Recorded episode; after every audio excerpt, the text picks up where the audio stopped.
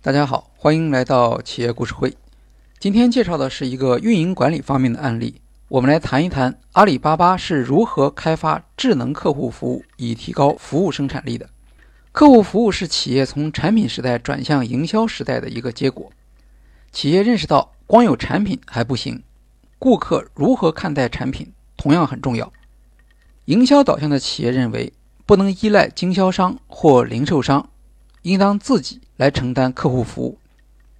早期的客户服务以电话客服为代表，比如企业会公布八零零或四零零开头的电话，大家一般都知道这是专线服务电话。不过这种服务很快也产生了一些问题，为了节省人工而大量使用预先录制的声音，用户接通之后听到的不是客服人员的响应，而是一系列的语音提示。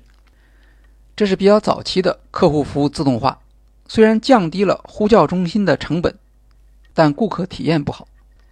二零零三年开始，阿里巴巴和易贝展开正面竞争，服务热情的店小二成为阿里巴巴的一项竞争优势。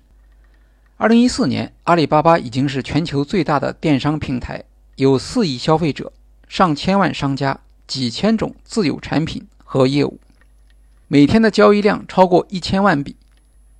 在淘宝和天猫，每天有近五万次热线电话求助，无线端的在线服务量每天都超过一百万次。人工客服逐渐难以负担，服务质量下降。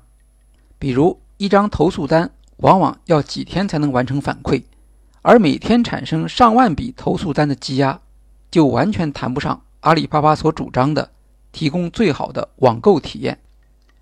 二零一四年，阿里巴巴将各条业务线的客服工作整合成事业群，这就是阿里巴巴客户体验事业群，也称为阿里巴巴柔军，和过去的阿里巴巴铁军相对应。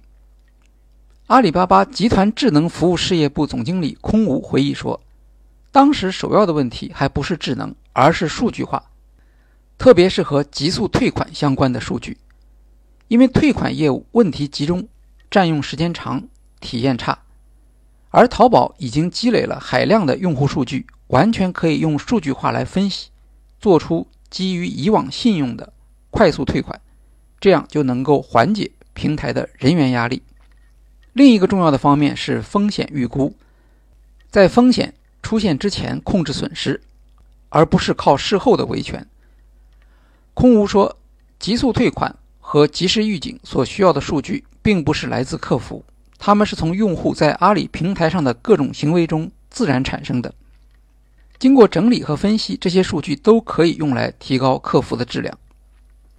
在人工时代，店小二需要不断重复回答如何退货、换货、衣服尺码错误等简单问题，而没有时间回答那些能够带来顾客价值的高级问题，既消耗人力，又错过销售机会。二零一五年，能够替代人工回答简单问题的智能客服阿里小蜜上线。开始时只在少量新用户中投放，观察用户留存和对当前服务的影响。测试结果发现，阿里小蜜能够使那部分用户的人工服务量和热线服务量明显下降。二零一六年上半年，阿里小蜜开始全线投放。对于新会员，阿里的要求是首单必保。无忧退换货，新会员的投诉要在三个小时内解决。阿里小蜜可以有效地执行这些要求。二零一七年三月，阿里小蜜的商家版店小蜜发布。店小蜜拥有一套基础知识，除了回答产品参数、型号、活动等问题，还可以根据用户参数进行智能推荐，比如推荐衣服和鞋子的尺码。在明确用户对特定商品的购买意愿之后，店小蜜能够及时向用户推荐关联产品，带动成交。现在已经有二十万个商家在使用店小蜜。机器人面对服务需求剧增的波动时，没有心理压力，可以在大型促销期间帮助商家扩大服务规模。对阿里和阿里平台上的商家来说，机器人解决方案的最大优势是规模化效应。双十一期间，商家的人工客服根本无法应付五到十倍大流量的咨询。用户消息可能十分钟还得不到回复。机器人在反应速度上有明显优势，店小蜜能够帮助商家将服务平均响应时长降低百分之四十以上。在二零一六年双十一试用期间，小米旗舰店的人工客服减少了四百名。二零一九年的双十一，阿里小蜜承接了淘宝天猫平台百分之九十七的在线服务需求，相当于八万五千名人工服务的工作量。机器人服务在质量方面表现也不错。以优衣库天猫旗舰店为例，促销当天店小蜜服务转化率百分之四十八。相当于咨询过机器人的消费者中有近一半下单购买。其他如美国童装品牌 Cutters、都市丽人、CNA 等多家店，这项指标也都在百分之四十以上。在食品类别中，溜溜梅的旗舰店机器人询单转化达到百分之五十一。二零一八年六幺八前夕，阿里客服通过数据预警，发现保洁公司因为货品和赠品。分开发货而引发大量的用户咨询，阿里客服通过数据进行订单和用户信息匹配，协同菜鸟调整发货，并通过主动服务联系用户，在二十四小时之内解除了风险。第一批获益于阿里小蜜的用户还包括淘宝直播间里的主播们，在淘宝直播时，主播们忙于介绍新品和细节。对于消费者同步提出的尺码咨询、商品参数、优惠券活动等问题，无法顾及。阿里巴巴直播小蜜负责人温波介绍说：“直播小蜜能够从观众宽泛的提问中找出真实的问题，实现多对一沟通的高效快速响应。对消费者与购买直接相关的问题，能够做到秒级响应，体验更好。提问人群的下单转化率。”提升百分之十五。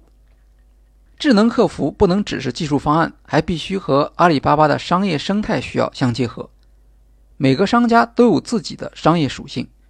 购买羽绒服时，顾客经常会问：“冬天在哈尔滨穿会不会冷？”这样的问题，店小蜜要能够回答这类典型的问题，再根据每天商家与消费者的对话，不断读取新的数据，自动生成更新的语料。现在，店小蜜已经能够处理开发票、催发货、改地址这样的流程。如果顾客提到开发票，但没有提供订单号，机器人会在后台查询订单号，弹出选择器，接下来提供个人发票、普通发票和公司发票的不同选择，要求输入税号，直至调用后台开发票系统完成开票，并发送到短信或邮箱里。Lazada 是东南亚最大的电商平台，服务于印度尼西亚、马来西亚、菲律宾、新加坡、泰国和越南。六个市场。它也面临着与阿里巴巴一样的困难，在大型促销期间，人力客服支持不足。2017年，阿里巴巴与 Lazada 合作开发服务于这些市场的小语种智能客服。早期的困难主要是缺乏数据，因为没有东南亚小语种的语料样本。只好将汉语和英语的语料通过机器翻译转化为印尼语、越南语和泰语的语料，再进行模型优化。二零一八年一月开始，英语、印尼语、越南语和泰语机器人陆续上线，支持当地消费者查询订单、查询跨国物流或取消订单，并扩大到退换货。在电商之外，阿里小蜜以云小蜜的身份支持电信。政务、金融、教育等行业的智能客服。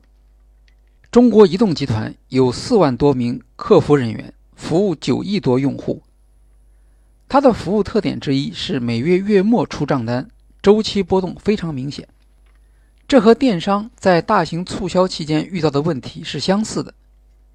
二零一八年，云小蜜在中国移动湖北、福建分公司上线。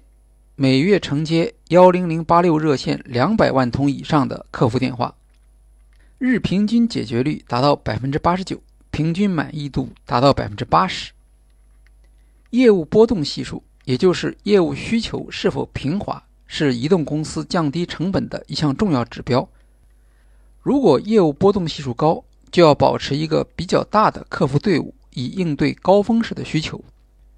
在云小蜜的支持下，这两家公司业务波动系数从接近全网最差提升到全网最佳，说明机器人在平滑高峰需求时的效果比较好，能够大幅度降低中国移动的人工成本。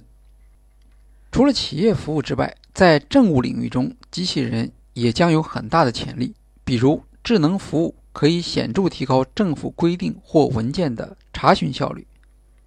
阿里巴巴智能客服开发的初期，主要是发挥其高速和海量处理业务的能力，特别是在简单和重复的工作中。有批评说，这样的智能应用水平不高。马云在2017年曾经回应说。不要让机器去模仿人类，而是让机器去做人类做不到的事情。对于阿里巴巴和平台上的商家来说，加快响应速度，能够提高顾客满意度；大规模高并发处理能力，能够减少人工成本。这些在商业上已经足够有吸引力和说服力。阿里小蜜上线不久，负责智能机器人平台构建的员工就在集团内被晋升为。P 九级别，他毕业之后加入阿里还不到九年时间，是阿里在人工智能领域中最年轻的 P 九。从这个细节也可以反映出阿里巴巴对智能客服业务未来的价值判断。下一讲我们来讨论阿里小蜜如何进化来支持更加智能化的客服。好，今天的企业故事会就介绍到这里，谢谢大家。